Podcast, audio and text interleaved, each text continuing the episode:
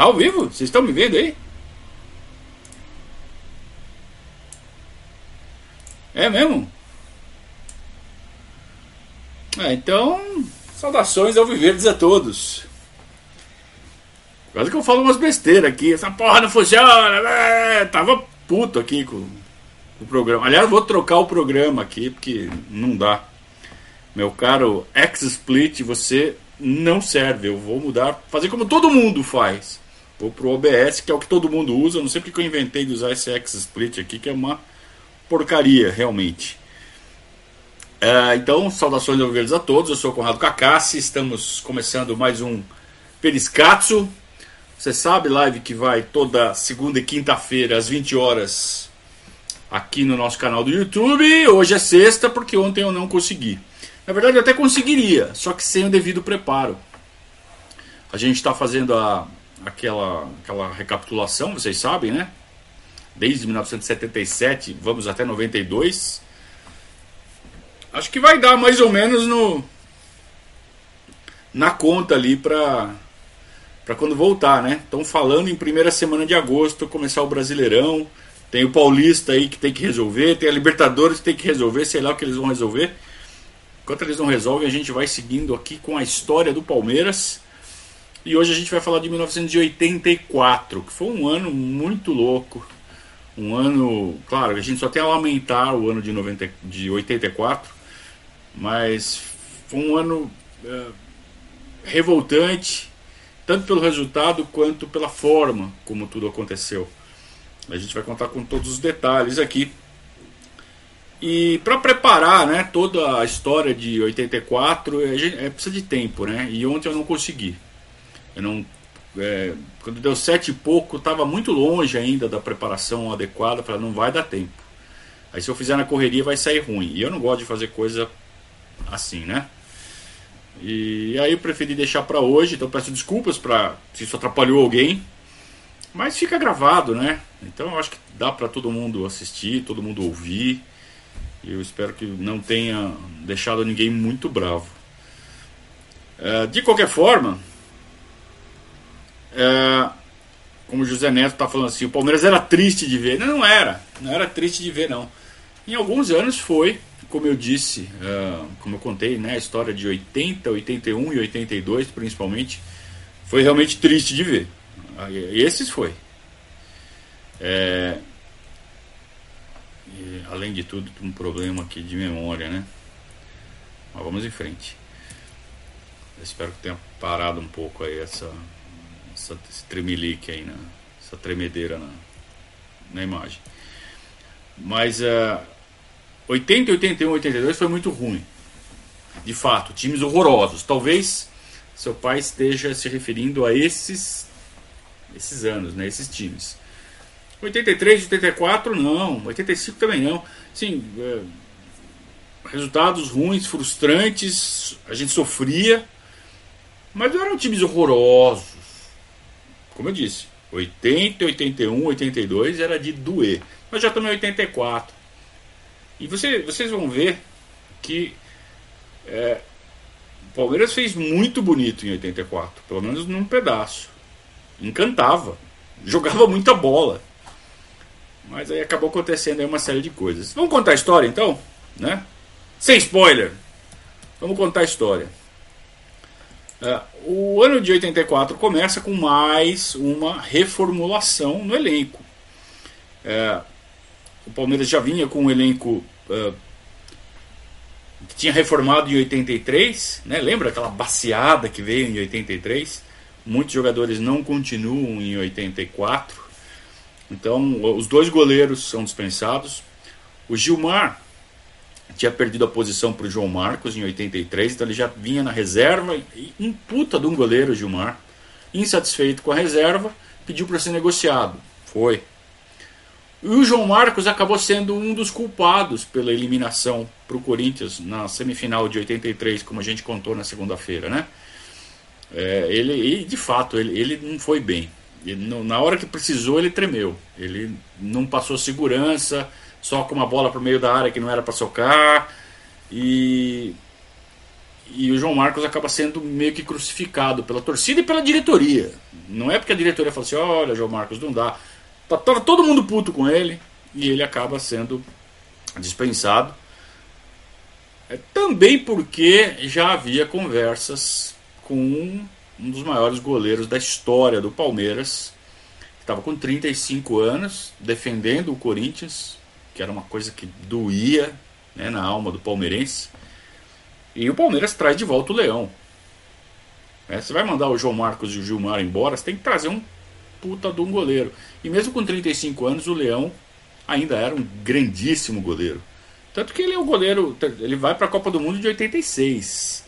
Com 37 anos, ele vai para a Copa de 86, convocado pelo Tele, que não gostava dele. Mas todo mundo tinha que reconhecer que era ainda um dos grandes goleiros em atividade no Brasil. Então o Palmeiras traz de volta o Leão. É, o Perivaldo vai embora. Vocês devem se lembrar, no final de 83, ali no, no segundo semestre, ali para tentar ganhar o Paulista, o Palmeiras traz um lateral direito reserva chamado Silmar do Grêmio, não foi aprovado, foi, foi dispensado também. E aí o Palmeiras precisa de dois laterais, né? Mandou o Perivaldo e o Silmar embora. Então o Palmeiras resolve, resolve entre aspas, o problema, promovendo o, o Ditinho da base e trazendo o lateral do Guarani, que era o Chiquinho, que era um lateral consistente, pelo menos no Guarani. É, depois a gente vai ver que ele não deu muito certo no Palmeiras, ficou 3, 4 meses, foi para o Santos. E jogou bem no Santos, pior é isso. É, mas além do Leão, a, a, não tem mais muito uma, uma, grande contratação. O Palmeiras perde o Enéas no fim de 83, empresta o Barbosa sem clima para o Santo André é, o capitão, que foi outro que veio ali no final de 83 para tentar, né, num, num, esforço supremo ali, não se adaptou ao clube também, ficou só três meses e foi embora. O capitão, que era o ponta do Guarani, veio para o Palmeiras, estava no Atlético Paranaense né, quando ele veio. E o Edu Lima, que veio do Cruzeiro, que depois ia brilhar no Guarani alguns anos depois, também não deu certo, saiu. Então, vários desfalques no ataque. É, Enéas, capitão, e Edu Lima. De titular mesmo só o Enéas, né? Então o Palmeiras traz para cobrir o, essas perdas no ataque o centroavante do Taubaté, chamado Reinaldo, que depois viria a ser chamado de Reinaldo Xavier. E o reserva do Flamengo, ponta reserva do Flamengo, chamado Robertinho. O Robertinho, ele, apesar de ser reserva no Flamengo, ele tinha até convocação para a seleção brasileira. E ele tinha feito uma jogada de destaque no, na, no, na final do Brasileiro de 83, quando o Flamengo ganha do Santos. Uma das jogadas ali da final, o Flamengo ganha de 3 a 0 do Santos. A jogada foi dele, então ele é muito festejado né, pela jogada. Mas era um reserva do Flamengo. Né? Então, de contratação, contratação mesmo, só o Leão. Além de tudo, então, para completar ali todos esses buracos, sobem da base três meninos. Martorelli, para alegria da palestra custom, do Evandro, da palestra custom, Martorelli surge para o futebol. E além disso, para o ataque, dois meninos da base, o Mané e o Osias. Vamos combinar que o elenco está mais fraco. Tá? Você perdeu ali um monte de jogador eh, cascudo, com experiência, que aguenta a camisa do Palmeiras, e coloca um monte de moleque e traz o leão para contrabalançar. Então, sabe aquela coisa midiática, o leão e tal, a camisa listada verde e branca? É linda aquela camisa. Puta, como ficou bonita. Ele usava a camisa zebrada, igualzinha no Corinthians. Ele, e ele era patrocinado pela Adidas. Naquela época, meio que o goleiro usava a camisa que quisesse. Uh, o patrocinador do Corinthians era Topper. O Leão usava uma camisa da Adidas. Eu acho que nem tinha a, a, a marca da Adidas, não lembro, na camisa do Corinthians. Mas o Leão era patrocinado pela Adidas, pessoalmente. E ele usava aquela camisa. Aí quando ele vem pro Palmeiras, da Adidas, né? O Palmeiras, sim, oficialmente patrocinado pela Adidas, aí sim, ele usa uma camisa igual, só que verde e branca, muito mais bonita. Porque aquela parecia de presidiário, né? Quando ele usava preto e branco para jogar no Corinthians. Aí ficou uma camisa bonita, né? lista verde e branca, número vermelho. É, linda, linda, muito bonita. E então o Leão acaba atraindo todas as atenções. O primeiro jogo do Campeonato Brasileiro come, começa o ano com um Campeonato Brasileiro e o Palmeiras vai de cara jogar com o Flamengo no Maracanã. Então as televisões, né, a Bandeirantes e a Globo transmitiram, aproveitaram para promover o campeonato, né, com uma grande partida de abertura num sábado, sábado fim da tarde, tarde e noite. Palmeiras e Flamengo no Maracanã. E foi um bom jogo. O Palmeiras jogou bem. O Flamengo era um time forte na época, né? E o Palmeiras é aquela coisa de sempre estar tá mudando, sempre estar tá tentando acertar o time. Tinha mudado o treinador, né? Tinha caído o seu Minelli. Ele perde o Paulista no fim de 83, ele cai. O Palmeiras contrata o Carlos Alberto Silva, que é um técnico vencedor. Né? Ganhou o Campeonato Brasileiro com o Guarani em cima do Palmeiras. Ganhou alguns campeonatos pelo São Paulo, né? no início da década de 80. Então era um técnico competente, vencedor. O Palmeiras traz o Carlos Alberto Silva. É, depois de fazer então ali uma partidinha ali de pré-temporada despedida do Ademir da Guia, né? Um jogo no, no Canindé, aqueles jogos amigos do Ademir da Guia, sabe? É, o Palmeiras então foi pro Flamengo, foi pro Maracanã jogar com o Flamengo e acaba derrotado por 1 a 0 gol do Tita de cabeça.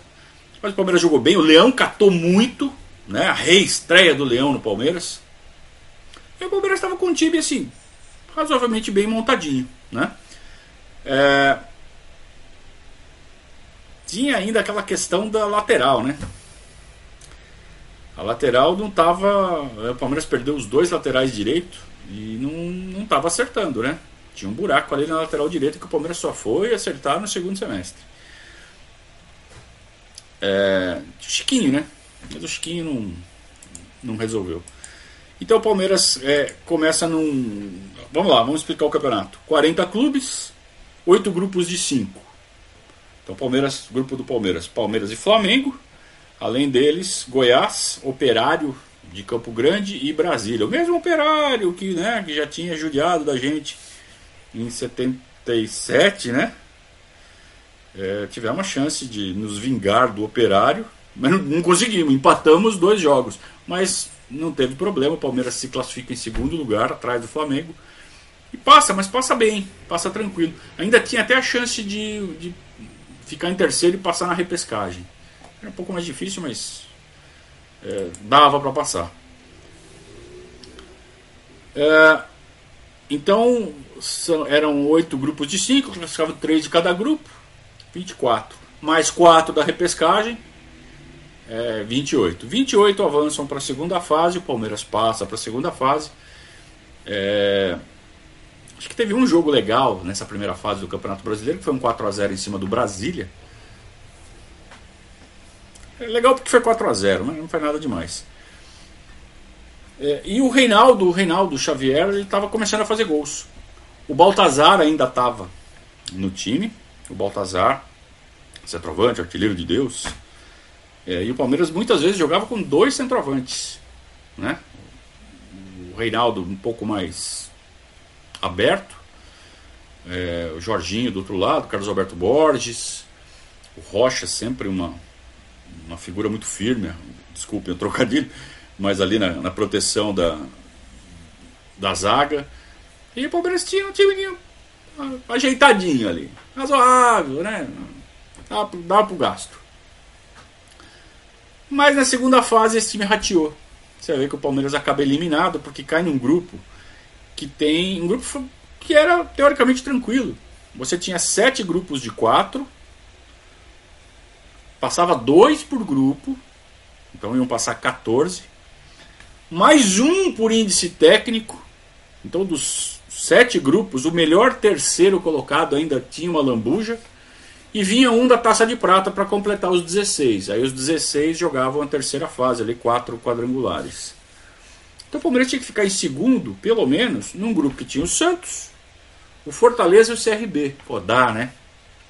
Só que o Palmeiras começa dando vacilo, perdendo do CRB lá em Maceió. É aquelas partidas que o torcedor mais antigo do CRB lembra até hoje. É um dos grandes orgulhos da história do CRB ter vencido o Palmeiras no Campeonato Brasileiro lá em 83.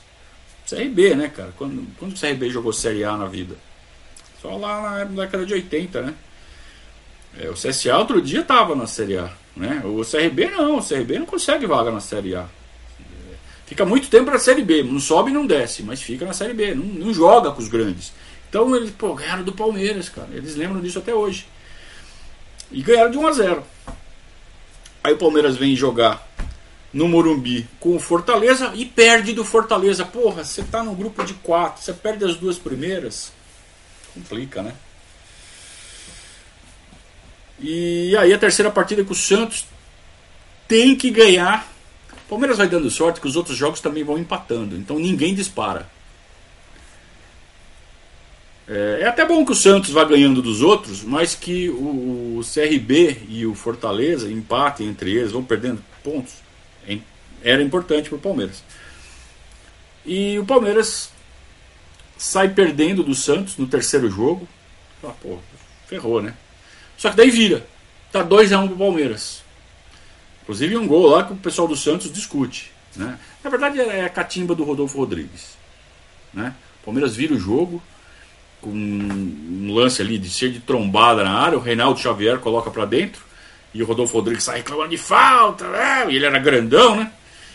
Mas não foi nada. Foi gol legal. Tava 2x1 um pro Palmeiras. E aos 45 do segundo tempo, Palmeiras prova do próprio veneno, né? O Palmeiras que no ano anterior tinha empatado acho que três vezes com o Santos em 2 a 2 sempre no finalzinho ali 44, 45 teve até gol de juiz dessa vez o Palmeiras toma o gol de empate do 2 a 2 mais um 2 a 2 contra o Santos gol do Camargo uma bola que sobra ali do lado direito da área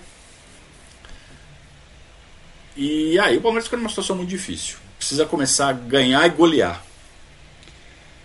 o Santos vai ganhando seus jogos e o Palmeiras foi lá para Fortaleza jogar com o Fortaleza. Tava perdendo de 3 a 1 consegue buscar um empate em 3 a 3 e começa a fazer conta. Começa a fazer conta. A conta é a seguinte: precisa ganhar do Santos, precisa ganhar do CRB, fazer um monte de gol e torcer. Ainda dava. Mas tinha que acontecer ali alguns outros resultados.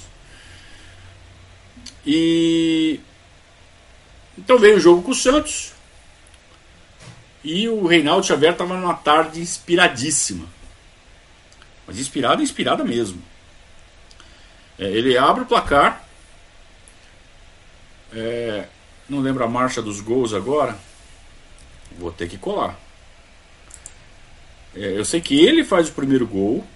E ele faz o terceiro gol, que é um puta de um golaço mas eu não lembro exatamente os minutos. É legal falar os minutos para que vocês entendam como foi a partida. É... Não, não, não, não é desse jogo que eu estou falando. Peraí, peguei o jogo errado. Agora sim. Então ele abre o placar aos 15. O, o Serginho empata de pênalti. Agora lembrei. O Serginho empata de pênalti aos 28. O Palmeiras faz 2 a 1 aos 44 do primeiro tempo é, num lance que o Fausto, volante, um dos reforços do ano anterior, aquele que veio do Vila Nova, ele joga a bola no meio da área, o Toninho Carlos, zagueiro do Santos, tenta cortar. É, eles prensam a bola, na verdade, e ela acaba entrando. E. Na verdade, o primeiro gol do Santos foi do Serginho de cabeça. O segundo que é de pênalti. Então o Palmeiras faz 2 a 1 um no primeiro tempo. No segundo tempo, aí sim, um pênalti o Serginho faz.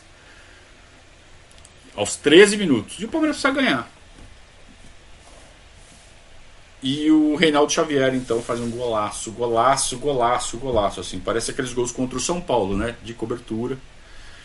Ele recebe a bola na intermediária, do lado direito, não era nem no meio, assim, era bem aberto ali do lado direito. Dá dois passos, olha, vê o Rodolfo Rodrigues é, adiantado e dá de chapa. Ele não é nem aquele aquela batida de peito de pé, ele dá de chapa e encobre o, o Rodolfo Rodrigues, golaço, golaço, ela, ela cai beijando a rede, assim, coisa linda. E ele era grossão, cara, ele faz um golaço daqueles, ele estava muito inspirado aquela tarde. E, e aí você fala, puta, ganhamos do Santos, que era um dos né, vice-campeão paulista, vice-campeão brasileiro, na verdade, seria o campeão paulista no fim do ano. O time tava, que era um time forte, estava bem montadinho pelo seu Chico Formiga. Chico Formiga, que poucos sabem, foi jogador do Palmeiras, hein? Seu Chico Formiga foi jogador do Palmeiras na década de 50. Então, essa é uma informação relevante. É, nunca treinou o Palmeiras, mas foi jogador do Palmeiras. Na época era só Formiga, né? Aliás, como técnico também, ele era só Formiga. É... E aí o Palmeiras então precisava enfiar um saco no CRB. E eu lembro que eu, eu tinha 13 anos, né? Eu sonhei, na véspera eu sonhei que o Palmeiras tinha enfiado uma sacola, eu não lembro de quanto, mas eu falei, nossa, o Palmeiras enfiou um saco no CRB. E o jogo foi à noite, quarta-feira à noite, quarta, quinta-feira à noite, acho que quarta. Não, sexta, foi uma sexta-feira à noite. Por que, que foi sexta-feira à noite? Porque era a rodada final. É, e o Palmeiras então precisava ganhar e torcer. O Palmeiras enfiou 7 a 0 no CRB, meu sonho foi realidade. O Jorginho fez dois, Reinaldo Xavier fez dois. Aliás, Jorginho fez três. Três do Jorginho.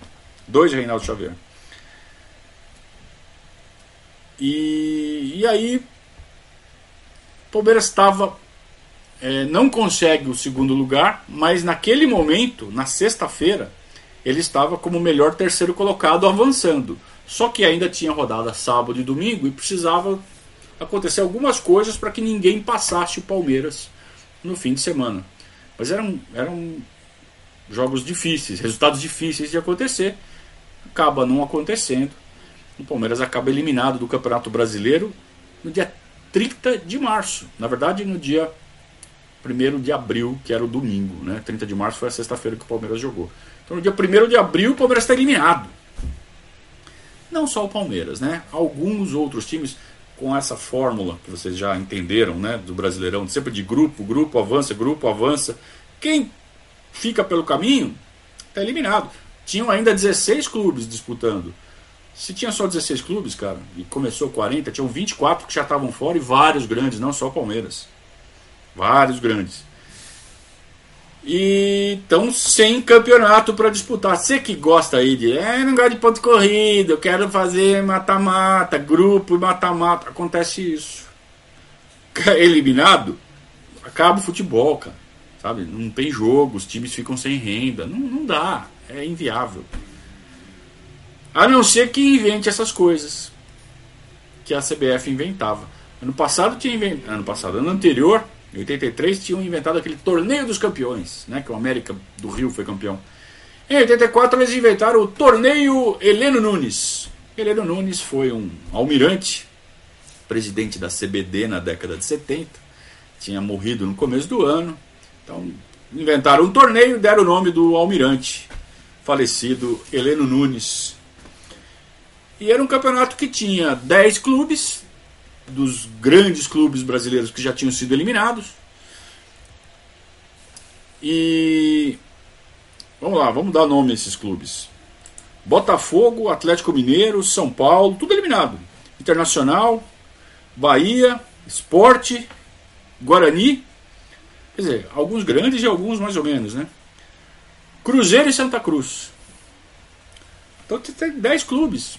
10 clubes que vão jogar entre abril e maio. Vamos fazer um torneio ali. Como é a fórmula? Todos contra todos. É, nove rodadas, só turno único. Né? Então você faz nove rodadas, cinco jogos por rodada, 45 jogos. Quem fizer mais pontos é campeão, pontos corridos. E naquela época é, não, tinha, não se tinha o cuidado que se tem hoje de fazer rodadas completas. Na Inglaterra até hoje é assim, né?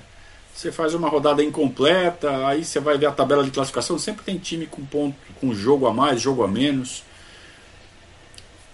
E acontece que o Palmeiras vai fazendo uma campanha razoável, né? É, campanha do Palmeiras só perdeu um jogo para o Atlético Mineiro, empatou vários, né? Aquela coisa de empatar, empatar, empatar. E chega na, depois de sete jogos, o Palmeiras ainda tem dois jogos por fazer, só que o Internacional já está inalcançável. Ninguém mais pode alcançar o, o, o, Internacional. E olha que o Internacional não fez lá uma grande campanha. Mas como teve muito empate, todo mundo empatou muito, o Inter fugiu um pouco. O Palmeiras, se ganhasse os dois últimos jogos, ainda ia ficar a um ponto do Inter. Então sabe o que eles fizeram? Cancelaram os dois últimos jogos contra Santa Cruz e Cruzeiro. Ah, pra que vai jogar esse jogo? O Inter já é campeão mesmo. Então o Inter foi campeão do torneio Heleno Nunes, sendo que duas partidas, justo duas do Palmeiras, não foram disputadas porque o Palmeiras não tinha mais chance. Então o Palmeiras acaba em oitavo lugar esse campeonato, mas se ganhasse os dois jogos que tinha pela frente, ia ficar em segundo. Muito, é várzea, é várzea. Não, várzea é mais organizado. Várzea leva mais a sério. Né?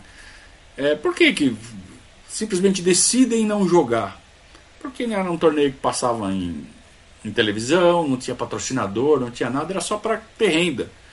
Aí de repente um olha para o outro e fala assim: Puta, quem que vai nesse jogo? Ninguém vai assistir Palmeiras e Santa Cruz, que não vale nada. O Inter já é campeão, quem que vai assistir? Vai dar prejuízo o jogo, então cancela.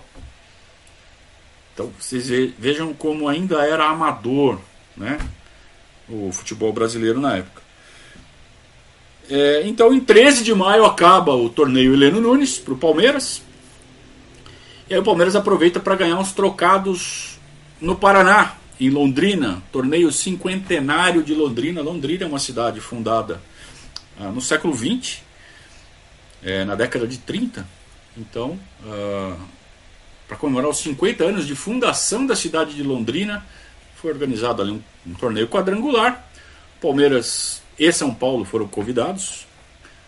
O Palmeiras joga uma semifinal contra o São Paulo lá no Estádio do Café. E aquele Estádio do Café, assim, é, o Palmeiras é imbatível nesse estádio, né?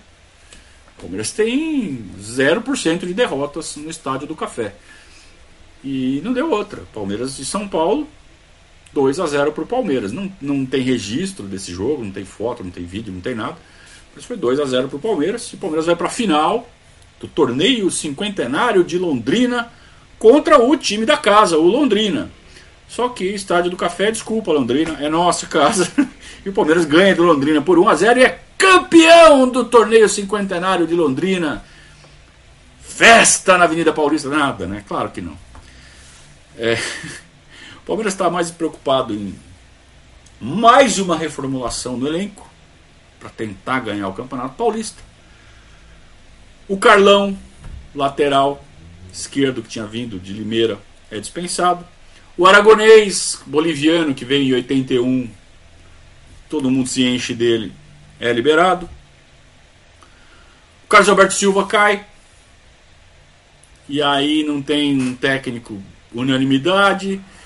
Sobe o Fedato, que é o interino, que é o auxiliar ali, sobe fica aí por enquanto até a gente achar alguém. Além de tudo, o Cléo, que vivia enchendo o saco porque não era titular, porque ele achava que ele tinha que ser titular do Real Madrid, como é que ele não ia ser titular do Palmeiras. O Cléo também, é, o pessoal se enche dele ele vai embora. O Chiquinho, como eu disse, chegou para a lateral direita, não convenceu, acabou sendo liberado, né? ficou nem seis meses no Palmeiras. E o Baltazar, que já tinha vindo uma vez, dá aquela saidinha para por empréstimo para o Flamengo, volta para o Paulista de 83, joga o Brasileiro de 84.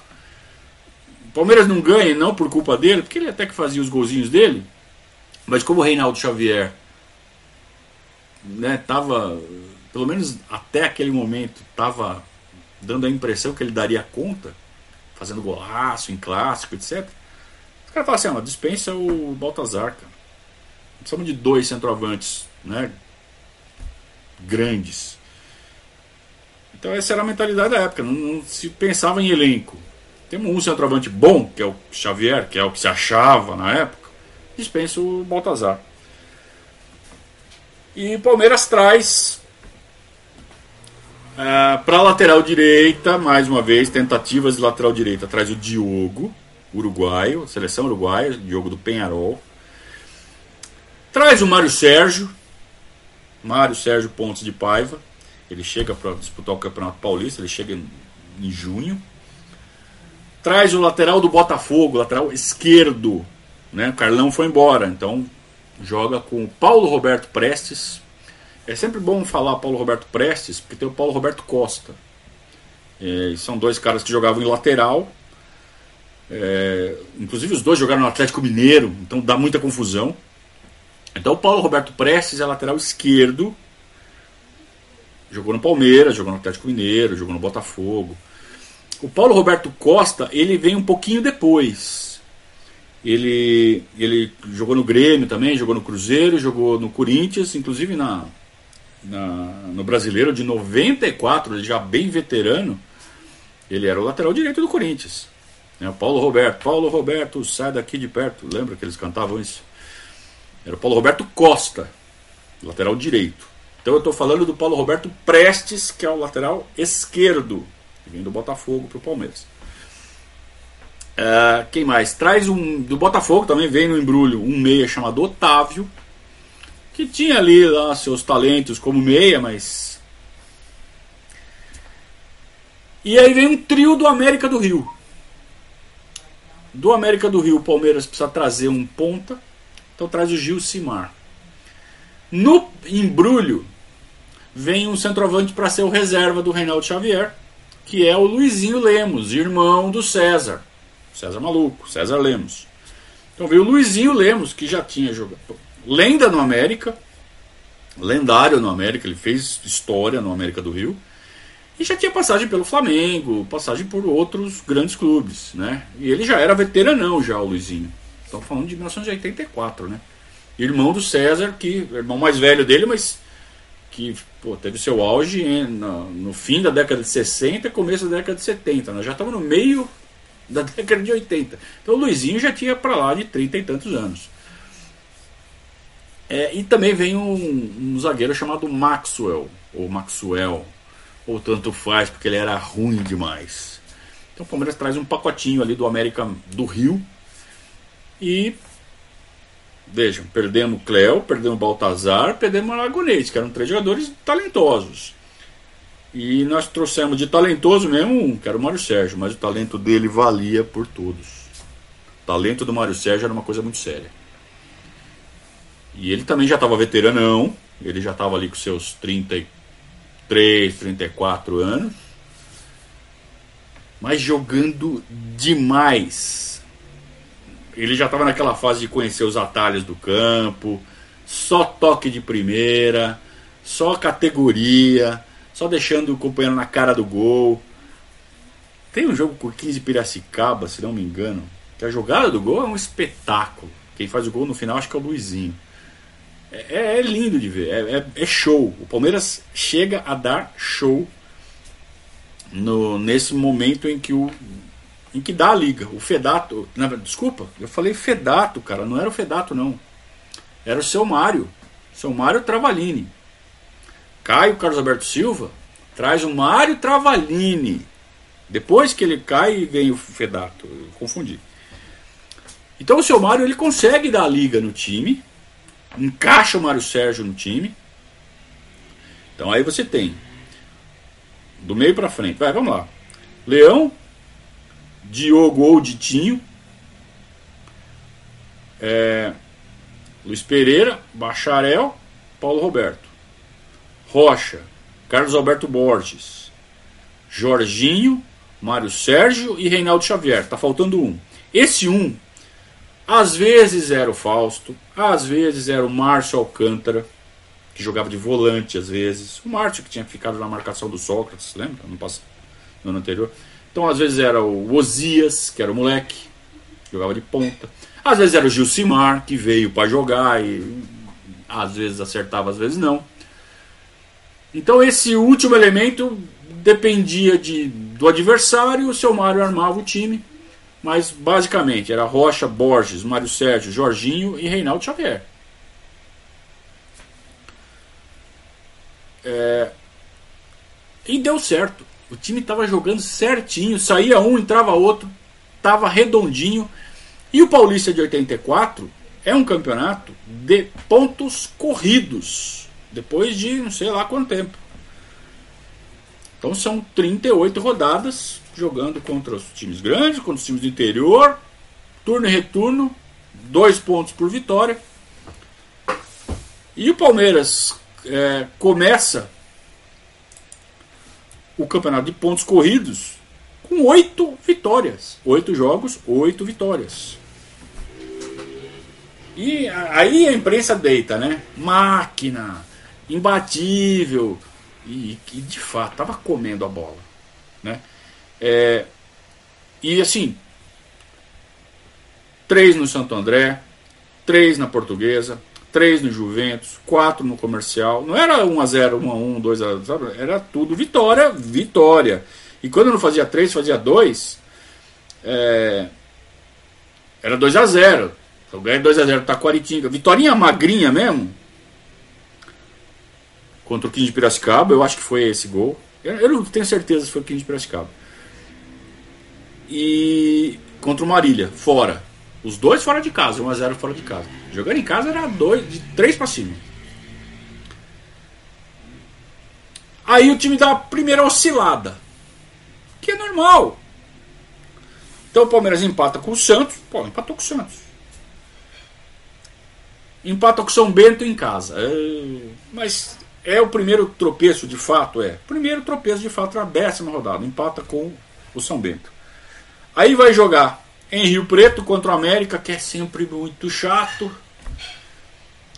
E perde, perde do América. Puta, aí você já tem três jogos sem vitória, sendo que um é clássico, um jogo é que todo mundo vai jogar com o América de Rio Preto naquela época, lá no, no Mário Alves de Mendonça, não é o Benedito Teixeira, era o menor, era o Mário Alves de Mendonça. Jogar lá era que nem jogar com a Chapecoense. Dá para ganhar? Dá para ganhar, mas é, não é essas coisas. Não é fácil.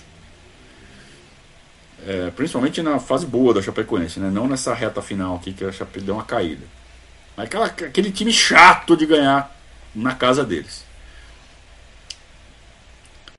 Só que aí veio o derby.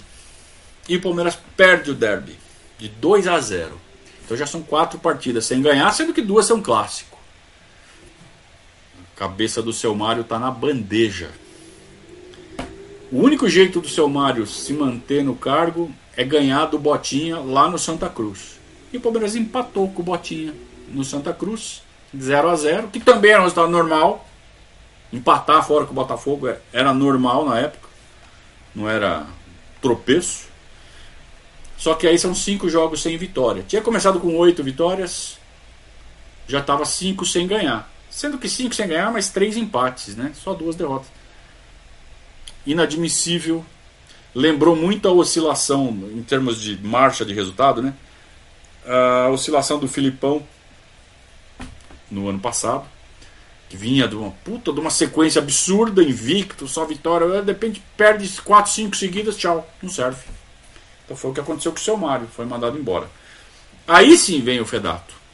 Né? Aí, aí não tem ninguém para contratar, aí ele chamou o Fedato, que é o auxiliar.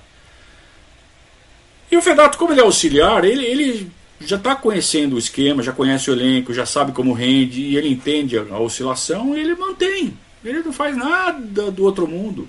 Ele vai mantendo o time do jeito que estava. E aquela química que tinha dado no começo do campeonato, ela voltou naturalmente. Ou seja, foi nada mais do que uma oscilação que acontece no futebol. E o Palmeiras ainda era líder, né, porque tinha acumulado uma gordura, uma vantagem gigante, ganhando oito seguidas. Então esses, essa oscilação aí de cinco partidas serviu para os outros chegarem perto, mas o Palmeiras seguia na liderança.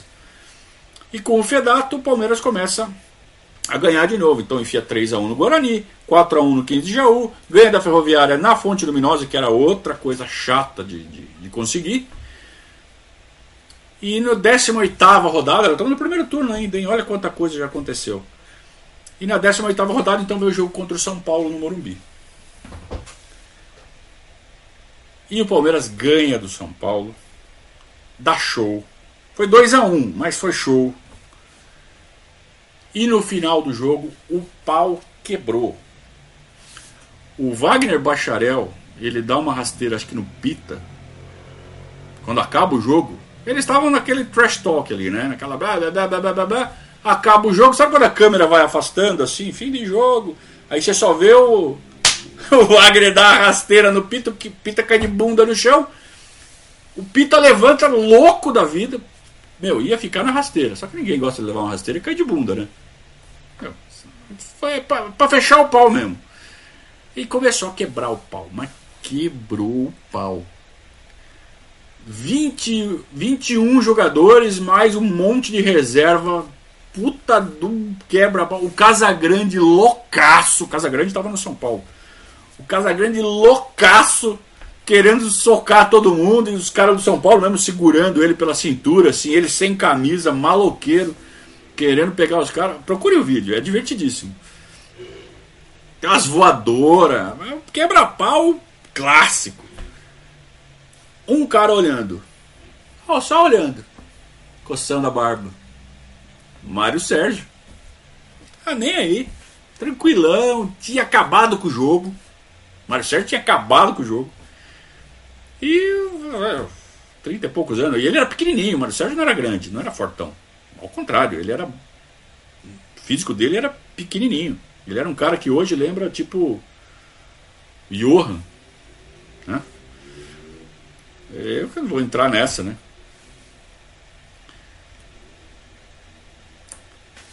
Esse jogo deu início a uma das maiores armações da história do futebol paulista. Eu acho que só perde para de 2018.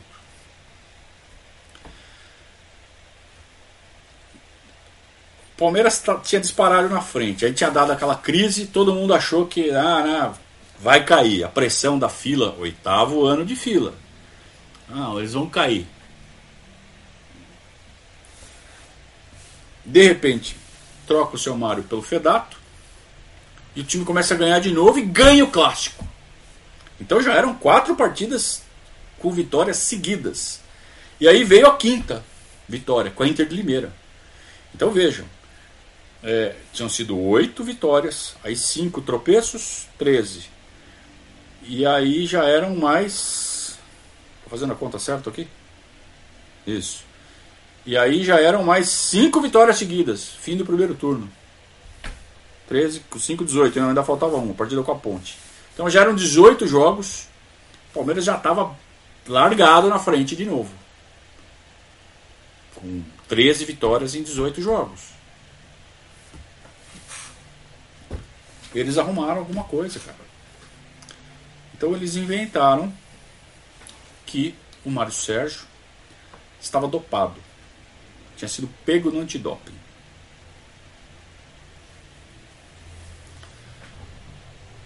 É, normalmente, quando você faz o exame antidoping, é, primeiro você preserva, né? Porque você tem que ter o exame, o resultado do exame, opa, deu positivo, tem que fazer a contraprova. O que, que aconteceu? Assim que deu, supostamente deu positivo, o presidente da Federação Paulista, José Maria Marim, esse mesmo safado que está preso nos Estados Unidos hoje, que é ladrão, ele vazou para a imprensa. Olha, o exame do Mário Sérgio deu positivo para anfetaminas. Ainda falou anfetaminas. Anfetamina era tipo um palavrão na época. Anfetamina. Muito da fama de louco do Mário Sérgio vem disso. Se ele tomava ou não tomava, muita gente disse que ele tomava. Mas nunca foi pego. Foi pego nesse. A revista Placar que na época era comandada pelo senhor Juca Kfouri, fez uma reportagem de 4, 5 páginas, é, apoiada em depoimentos de médicos, sendo que um deles era o Dr. Osmar, o Dr. Osmar de Oliveira, que depois virou narrador, jornalista. Ele era médico da comissão antidopagem na época, corintiano fanático. Então os dois eram, né, fizeram uma reportagem falando do como, é, como era sério o processo do, do, do doping, do antidoping, do, né, do, de como colhia-se as amostras, como era feita a análise no laboratório. E aí usavam as seguintes palavras: o exame é infalível, o exame não falha.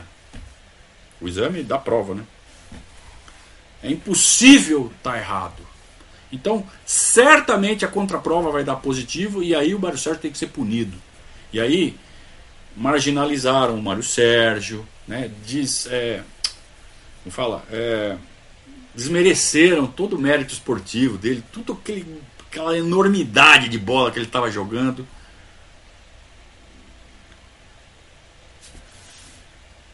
Isso afetou, é claro, o, o, o ambiente no Palmeiras, o dia a dia do Palmeiras.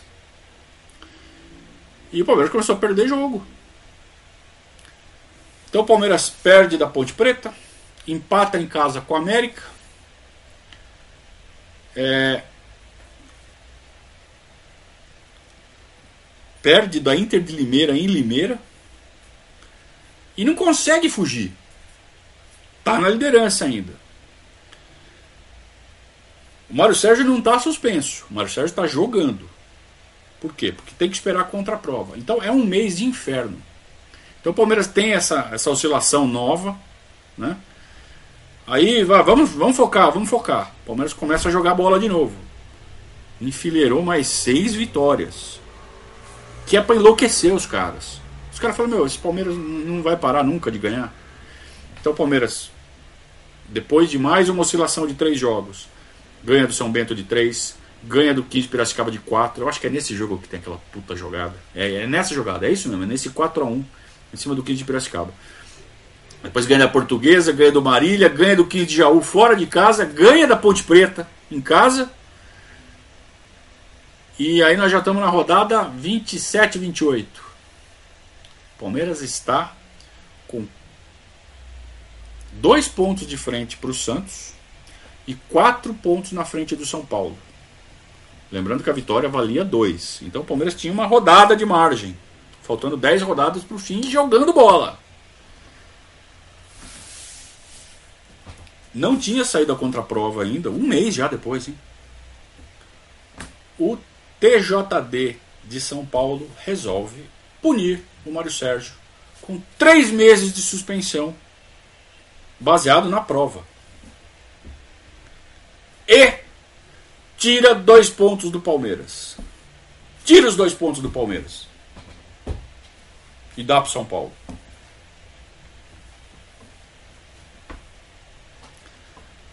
Presidente da Federação Paulista, José Maria Marim. Palmeiras esperneia, fala, não pode, não sei o que, vou entrar com ação na justiça comum. Começa a virar bagunça. Mário Sérgio suspenso. Véspera do clássico contra o Santos. O Santos ganha do Palmeiras de 2 a 0. E passa o Palmeiras, porque o Palmeiras estava dois pontos na frente do Santos. Dois pontos já tinham sido retirados. Aí o Santos ganha o jogo, passa o Palmeiras. Pela primeira vez o Palmeiras não era líder do campeonato. Faltando 10 rodadas para acabar vira de ponta cabeça o mundo, o mundo do Palmeiras. E a torcida? A torcida do Palmeiras enlouqueceu. É, porque a pressão estava muito grande. A, a, a, seca de título, a, a fila, que ela dobraria de tamanho, ninguém sabia ainda. A gente estava no oitavo ano de fila, a gente só foi sair da fila com 16. Nós estamos na metade da fila. A torcida já estava enlouquecendo. E não queria saber que o Palmeiras tinha sido vítima de uma armação. Na verdade, a imprensa estava encobrindo isso. A, a, história contada pela imprensa na época era que o Mário Sérgio era um bandido e que o Palmeiras tinha aberto toda aquela vantagem de porque estava com um jogador loucão jogando todo o jogo. O Palmeiras vai jogar em Taubaté, empata no final e a torcida entra no, está, no, no, no gramado, a torcida do Palmeiras, lá no Vale do Paraíba, para bater no Leão. Que ele teria falhado num dos gols. Não tem imagens também desse jogo, procurei não achei. Mas nos relatos tem que. A torcida invade o gramado e o Leão tem que sair correndo para o vestiário para não apanhar. Então a torcida enlouqueceu. A pressão é muito grande. O Palmeiras empata com o Juventus. Ó como vai, começa a perder ponto bobo. Ganha um, run, um, bônus, um bônus round com Taquaritinga, ganha de 1 a 0, 2 a 0 Taquaritinga. E aí derby.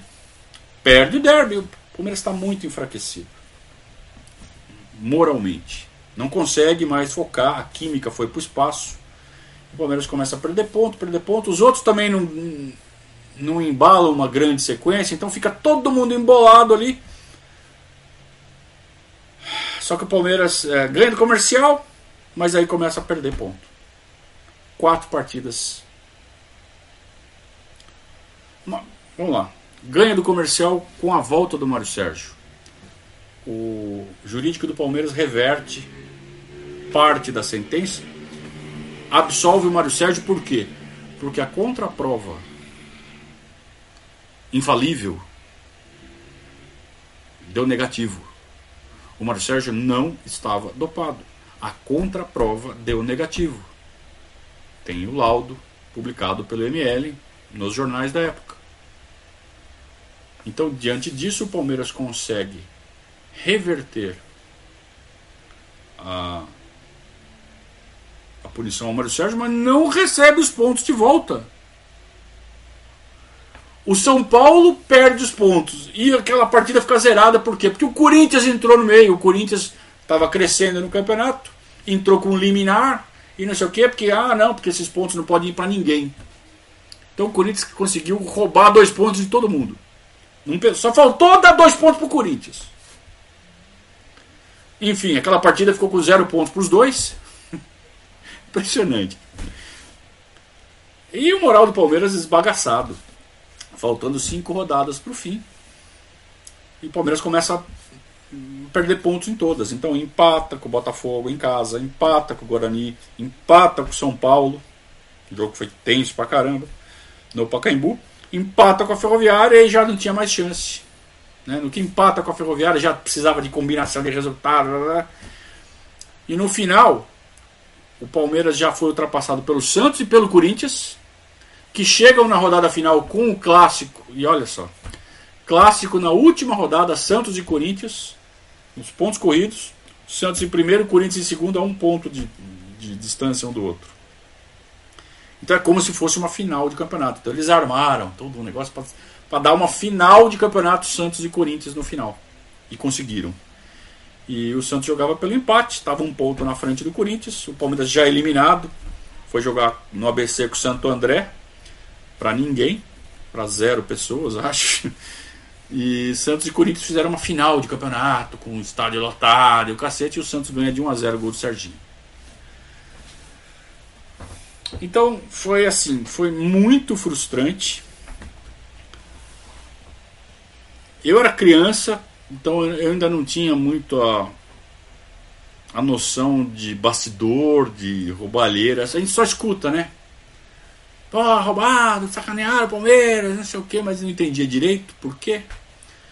Eu não sabia se o Mário Sérgio era bandido, se era herói. Na época eu não entendia.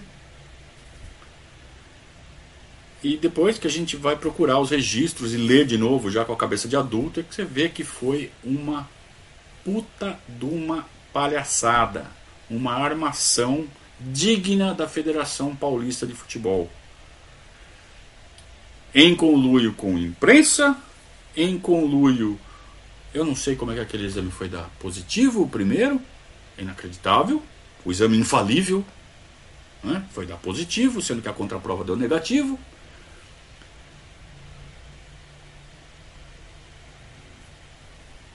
E é a única único registro da história do futebol mundial em que um time perde os pontos porque tinha um jogador dopado.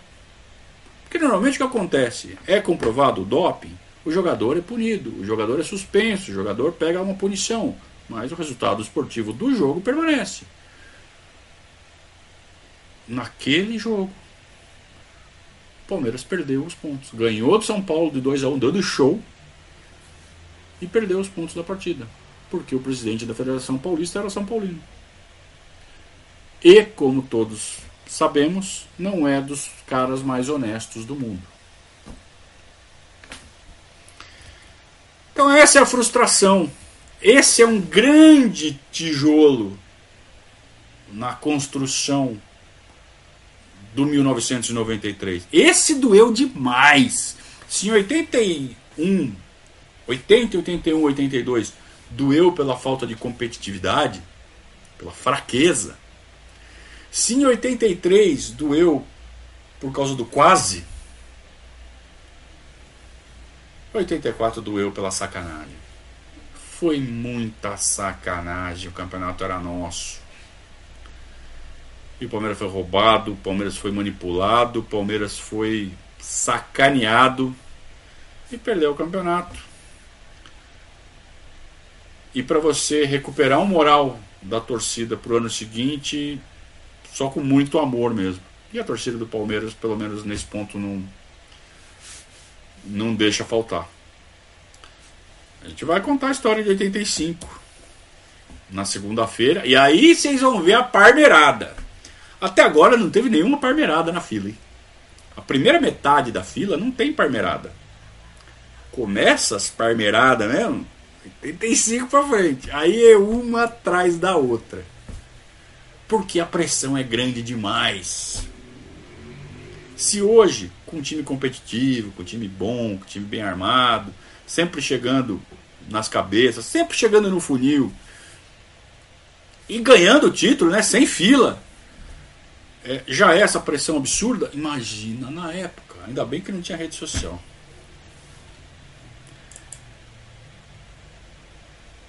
É, senhores, vamos lá, vamos para vamos para as perguntas, vamos pegar aqui os superchats, tem nenhum. Então vamos lá. Vamos responder algumas perguntas aqui. Vou tentar achar algumas, né? É... Vitor Abreu diz que está esperando 87 para falar da Copa União. Não, então você vai esperar até segunda da outra semana, daqui 10 dias. Tá? O André pergunta se o Luiz Pereira, em fim de carreira, jogava mal. Jogava mal nada, jogava muito. Era um puta de um zagueiro e fazia um monte de gol ainda. No final de 84 ele sai do Palmeiras e vai para a Portuguesa. Aliás, o Palmeiras de novo faz uma limpa no elenco. O Luiz Pereira é um dos que dos que acaba saindo. O Rui fala que o Leão foi injustiçado na Copa de 82, né? Falando do Leão, como ele é grande, né? Foi injustiçado porque o Tele não gostava dele. E você tinha lá três goleiros que estavam razoavelmente bem, né? Então você tinha o Valdir Pérez, o Paulo Sérgio e o Paulo Vitor. Nenhum deles, Paulo Sérgio do Botafogo, Paulo Vitor do Fluminense. Mas nenhum deles era melhor que o Leão. É, só que eles não eram ruins também. Ah não, Paulo Sérgio não. Valdir Pérez, Carlos. E o terceiro era um dos dois. Carlos da Ponte Preta, né? E o terceiro, não lembro se era o Paulo Sérgio ou era o Paulo Vitor. Vocês me ajudam aí. É, o Leão era melhor, claramente melhor. Mas eram três bons goleiros, então. E não foi por causa de goleiro que o, que o, que o, que o Brasil perdeu aquela Copa, né? Tudo bem que o Valdir Pérez não fez lá uma grande Copa, mas já morreu o Valdir Pérez, por sinal. Uh, o Felipe fala um negócio bem legal aqui. Se você se apaixonou pelo Palmeiras naquela época, você é palmeirense de verdade. Porque agora é fácil, né? Agora o Palmeiras é bonito. Naquela época o Palmeiras não era bonito. O Palmeiras era patinho feio, cara. O Palmeiras era judiado, roubado e perdia.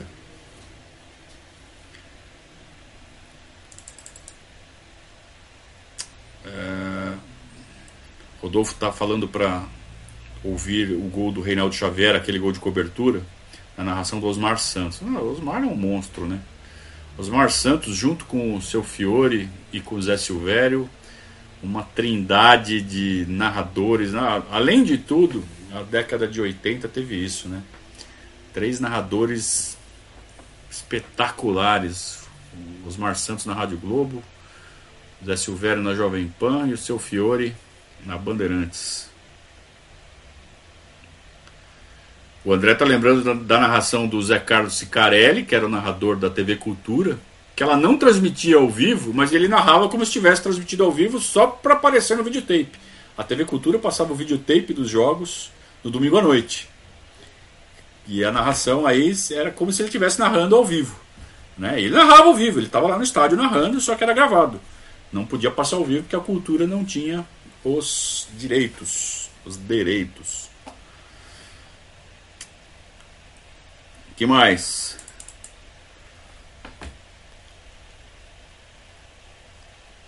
Vamos lá, vamos lá. Mário Sérgio olhava para um lado e tocava para o outro, muito antes do Ronaldinho, né? Muito antes do Ronaldinho. E aí chamavam ele de Vesgo por isso, é verdade, o Rui tá lembrando aqui. Chamavam ele de Vesgo. Vesgo. Vesgo é quando cruza, né? Ele, ele tinha um olho para cá, outro para lá, estrábico. Não é Vesgo. É, Flávio Moura tá enganado. Gol do Aragão foi em 83. Não tem nada a ver o que está falando aqui, amigão. Mas confunde, né? Porque foram vários 2 a 2 né? Entre 83 e 84. Um monte de 2 a 2 tudo com gol no fim.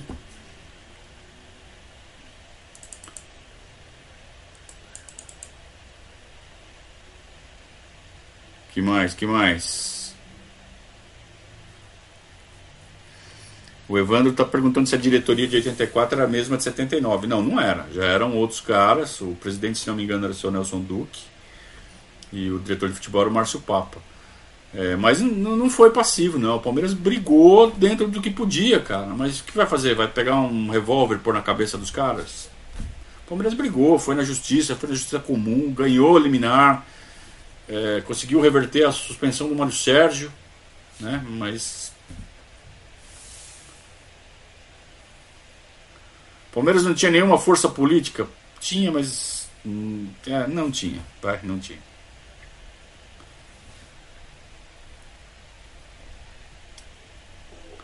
O Flávio Moura está falando assim: o 15 de Piracicaba no Parque Antártica foi inesquecível. Tá falando de 85, né? Então, você tá tão enganado que não foi o 15 de Piracicaba, foi o 15 de Jaú. Mas a gente vai falar sobre isso na segunda-feira.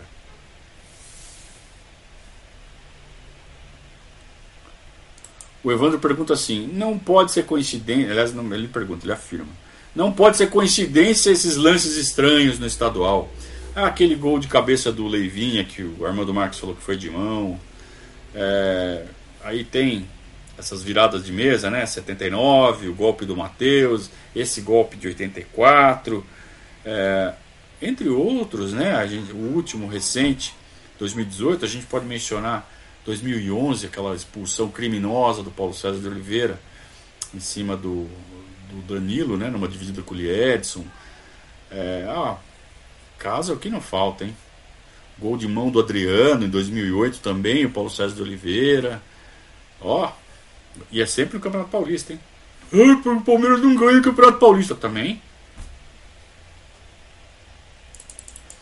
Ponta Mané ficou quanto tempo no Palmeiras? Luiz Fernando, faz assim, vai lá no Verdazo, vai lá no, no campo de busca e põe lá Mané.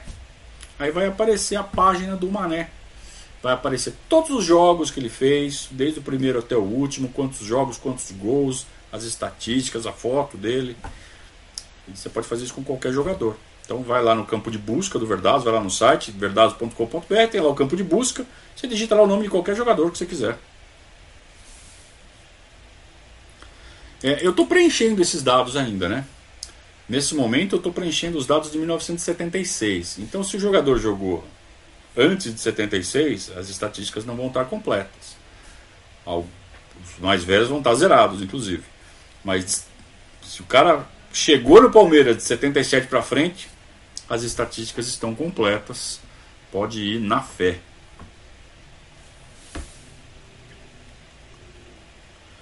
Jefferson Ferrari fez um superchat.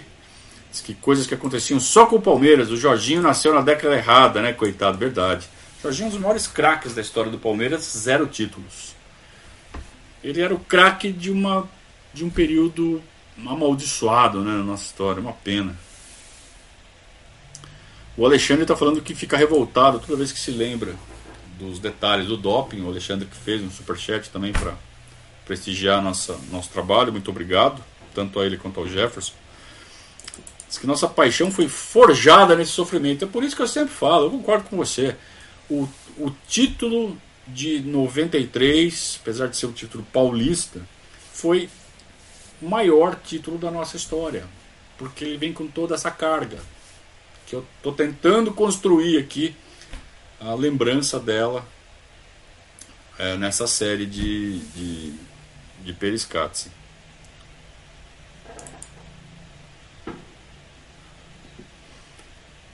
Wilson Mano jogava no 15, isso, Wilson Mano e Edivaldo, que também foi pro Corinthians.